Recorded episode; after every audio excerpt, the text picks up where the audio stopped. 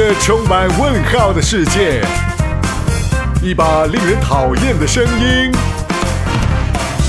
一条你可能已经知道的消息。Delay Show，迟到新闻。Hello，大家好，欢迎收听迟到新闻，我是腿毛。今年愚人节最大的新闻莫过于罗永浩老罗的抖音带货直播首秀了。熟悉他的锤粉们都知道，他重新定义过七点半，曾扬言要收购苹果的豪言壮语，以及在星巴克自扇耳光的名场面。随着锤子科技变卖给了字节跳动，老罗也因为欠供应商和媒体的款项而被相关部门纳入了失信名单。好在字节跳动旗下的抖音抛出橄榄枝，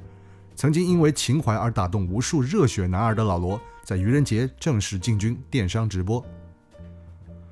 从现场的直播数据来看，尽管老罗没有亲自涂抹口红，也没有高呼 “Oh my God”，但仍然带来了令人震撼的结果。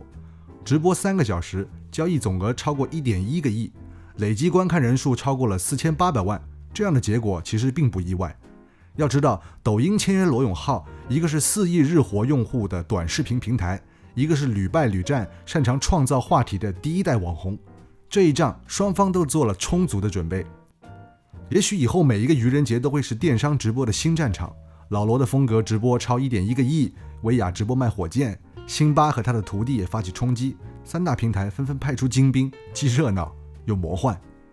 总体上看，直播带货的参与者可以分为内容平台抖音、快手和电商平台淘宝、拼多多。在内容领域，抖音和快手他们已经占据了整个直播行业的半壁江山。他们的大战是整个直播带货之战的正中。内容平台做直播变现，本质上就是要给内容的创作者提供更丰富的盈利手段，从而形成内容创作的正循环，让他们生产更多的优质内容。从这个角度来说，罗永浩不是一个商家，而是一个超级优质的内容网红。抖音需要老罗，他要面向平台上所有内容创作者去表明，你们也可以在这里卖货，而且卖得更好。老罗的入局加速了电商直播三足鼎立局面的形成。事实上，直播平台的火热并不是新鲜事。二零一六年的上半年，陌陌、映客、花椒就掀起过百团大战，只不过当时爆火主要是秀场直播模式，是一个一个的网络夜总会，美女主播一口一个哥哥，土豪大哥们一掷千金。这种秀场打赏变现太利索，而且套路满满，惊人的现金流水。转眼就吸引了整个资本圈的目光。时过境迁，那场大战的主角你方唱罢我登场，却都没有笑到最后。接着，先后经历了游戏直播、直播问答、直播相亲三股浪潮的更迭，我们终于进入了直播带货的大时代。其实，直播带货也不是一件新鲜事。一六年直播时就有人尝试，今天的口红一哥李佳琦就是一六年底进驻淘宝直播。只不过一开始观众寥寥无几，市场反应也并不热烈。那为什么时间到了二零二零年，直播带货忽然成了兵家必争之地了呢？具体原因有以下四点：一是新消费的崛起。新消费这一提法在过去两年内被不断的提及，并伴随疫情之下，中央拉动内需，大力发展新基建、新消费的声音走向高潮。中国已经拥有了最强大的消费品供应链和生产制造体系。最庞大的消费市场，最高效丰富的消费渠道，并迎来了一轮旷日持久、声势浩大的消费升级运动。从三只松鼠到瑞幸咖啡，再到完美日记，各种借力互联网的新品牌纷纷涌现。二是用户习惯的培养完成，历经四年的洗脑，直播终于成为了人们一种内容消费和生活方式。互联网报告显示，约有百分之二十五的直播电商用户每天会看直播带货。约有百分之四十六的用户每周都会看直播带货，超过百分之六十的用户表示，直播带货能够非常大或比较大的引发自己的消费欲望。李佳琦、薇娅的现象级爆火，更是完成了最初市场教育。直播带货重构了人货场，提升了交易效率。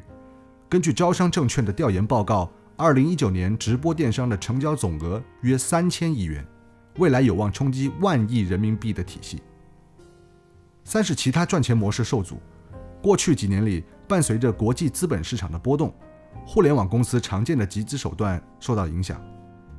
一方面，一级市场的融资大幅下降，靠讲故事造数据拿钱的时代已经结束。另一方面，二零一九年互联网品牌广告收入明显受到影响，各大公司纷纷削减预算，转而投向效果广告，整个互联网广告市场呈加速头部化、集中化的趋势。不在第一梯队的公司不好吃肉了，未来可能连汤都难喝，连新浪微博、百度都压力山大。这种局面下，快速变现、现金为王早已成为主流思潮。四是直播领域自身行业建设的完善，各种 MCN 机构纷纷涌现，产业链流程规则日趋成熟，有望在未来超越微博、公众号，成为各大 MCN 机构抢占市场的拳头产品。时势造英雄，各种偶然与必然的系统性的推演，将直播带货变成了当下消费互联网的风口。在接下来的一段时间内，我们有可能会迎来百团大战的二点零模式，只不过这一次是销售们的对决。根据互联网大数据的分析，快手的核心销量多是网红自有品牌，例如新有之严选、Zuzu、一三一四等；而抖音销量最佳的美妆品牌主要以国牌为主，包括完美日记、珀莱雅等等。那么在女性向主流大牌和小品牌之外，还有一个非常巨大的市场空间：非女性向的主流大牌、非一线主流品牌和互联网新消费品牌。尽管这些领域李佳琦和薇娅也有涉及，但还没有强到可以垄断心智的地步。这也恰好就是罗永浩可以撕开缺口的地方。他的口号就是又好又便宜、新奇特的产品，说白了就是大牌爆款最低价的路线。从后台上看。老罗团队的议价能力可以帮用户砍来一个最好的性价比。从前台来看呢，他本人点石成金的口才则适合讲品牌故事。对于中间品类的争夺，正是这场直播带货战的核心。在《第四消费时代》一书中，介绍了日本人的消费主要分四个阶段：第一阶段是富裕阶层的西方化；第二阶段是家庭消费的崛起；第三阶段是消费的个性化、多元化、物质主义倾向。第四阶段是消费逐步理性，追求简约、共享，不盲目虚荣和自我充实，例如优衣库、无印良品等等。那么今天的中国是处于第三阶段向第四阶段的变轨期，疫情的到来可能会让更多人的消费回归理性，可以预想，未来将出现更多需要极致性价比加上互联网讲故事的新品牌和谋求转型的中档产品，他们也将成为各家平台争抢的大客户们。另一个要争抢的就是新用户。如果说李佳琦和薇娅们主要拿下的是女性消费群体，快手主播们要拿下的是三四线城市的老铁们，那么有待发掘的人群依然庞大，其中就包括一二线的男性消费者、银发族、零零后的年轻人们。如果老罗的直播能够成功吸引他们的目光，把这个人群引入直播带货的圈子，或许他们也会大喊一声“真香”。老罗的第一次带货直播中，还是有许多的问题暴露，包括叫错产品品牌等等的业内大忌。但是有一款产品在第二天就下架了，就是伊利和瑞幸联名推出的咖啡酸奶。瑞幸咖啡因为被美国做空机构指出在财务报告上作假，股票市值缩水三百五十亿元。而就在瑞幸咖啡自曝财务造假的一天之后，董事长陆正耀发了一条朋友圈说：“今天更要元气满满。”小伙伴加油！一个放下面子赚钱还债却被全网骂，另一个收割国人赚得盆满钵满，被收割的人却反过来赞美其为民族之光。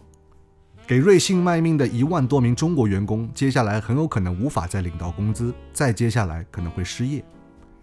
给瑞幸做供应商的中国企业可能都收不到货款了。瑞幸造假，海外资产对中国公司的信任大打折扣。使中国企业形象名誉扫地，这里的损失甚至不能用一个预估的具体数字来表明。